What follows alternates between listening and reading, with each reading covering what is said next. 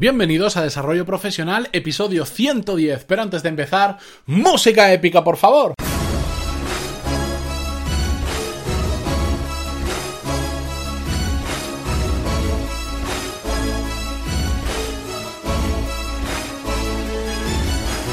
Muy buenos días a todos y bienvenidos a Desarrollo Profesional, el podcast donde hablamos sobre todas las técnicas, habilidades, estrategias y trucos necesarios para mejorar en nuestro trabajo, ya sea porque trabajamos para una empresa o porque tenemos nuestro propio negocio. Y hoy, como habéis podido ver en el título, vamos a hablar de la multitarea o el multitasking, como dirían los angloparlantes.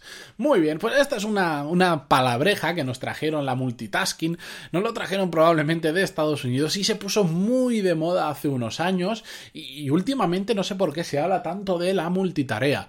Ahora empieza la rama contraria, anti-multitarea, pero bueno, vamos a ver hoy qué es exactamente la multitarea. Que por cierto, si buscáis en Google, arroja nada más y nada menos que 21 millones de resultados si ponéis multitarea eh, o multitask en, Google casi nada.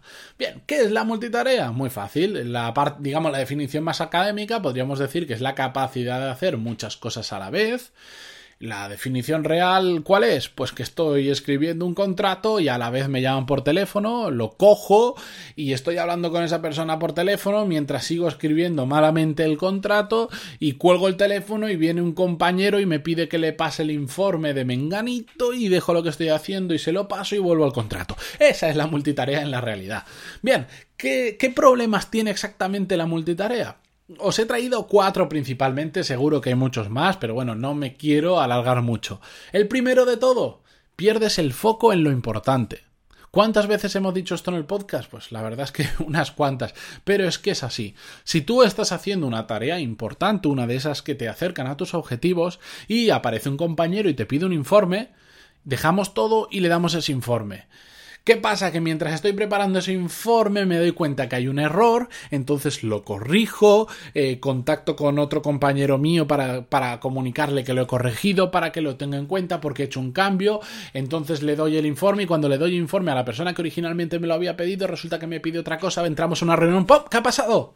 Que has dejado de hacer lo importante que estabas haciendo, porque al final, esto es como, como en Internet, ¿no? Que dices, bueno, voy a descansar un minutito, entras en un artículo, empiezas a leer el artículo y te lleva un vídeo en YouTube, ya estás perdido. Si entras en YouTube, estás perdido, porque lo hacen tan bien que al lado te van a aparecer nuevos vídeos relacionados y al final, ¿qué pasa? Que terminas viendo o vídeos de gatitos o terminas viendo vídeos de castañazos que se pega la gente en YouTube. Y es inevitable, pues pasa exactamente eso cuando estamos trabajando, que perdemos el foco en lo importante. Además, esta misma multitarea, ¿qué pasa? El segundo problema que sugiere, que pierdes la concentración. ¿Por qué? Porque intentamos hacer muchas cosas seguidas y, y, todas a la vez, siempre que podamos, y el tiempo entre empezar una tarea nueva y dejar la anterior, para realmente estar concentrados, nuestro cerebro necesita un tiempo. A veces son unos segundos, a veces son minutos, a veces son bastante minutos si queremos realmente concentrarnos. De esto exactamente hablamos en el episodio 102, que por cierto os lo dejo en las notas del programa, me lo voy a apuntar aquí, que si no, después me olvido de dejároslo.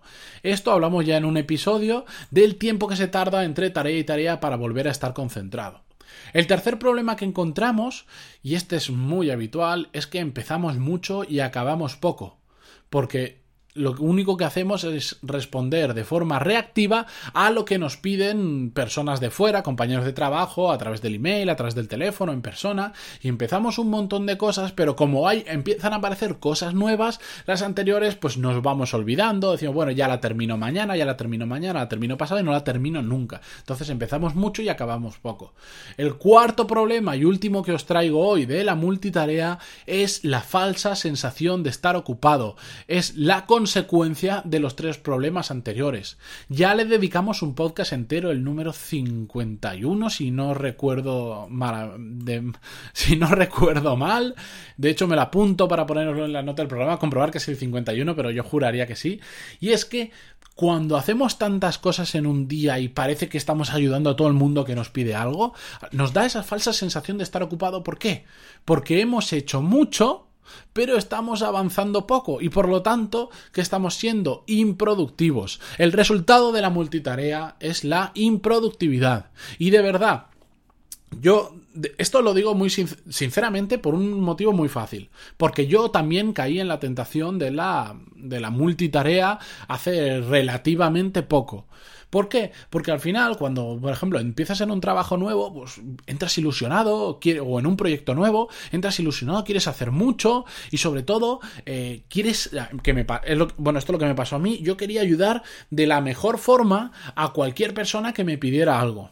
¿Cómo? Haciéndoselo en el momento o, no queriendo decirle que no cuando sabía que era una cosa que o no estaba cualificado para hacer o no, o no la quería hacer simplemente. Yo quería ayudar a esa persona costara lo que costara. Entonces, en el momento en que me pidieran algo, yo dejaba de hacer lo que estaba haciendo para satisfacer la necesidad de esa persona. Y eso me llevó a la multitarea. Por lo tanto, os lo puedo decir de primera mano que la multitarea lo que lleva, el resultado de esos cuatro problemas que os he indicado es la improductividad, el hacer muchas cosas pero avanzar poco. Así que, para terminar el episodio, hoy va a ser un poquito más corto, mi sugerencia es que si queréis ser multi algo, olvidaros de la multitarea y ser multihabilidades, o como dirían los anglosajones, multi-skills desarrollar la multihabilidad. ¿Qué, ¿Qué viene a decir qué es la multihabilidad? Pues al final es ser capaz de afrontar retos diferentes, saber hacer más cosas al fin y al cabo, ¿de acuerdo? Yo sí que creo en la multi-skill, de hecho,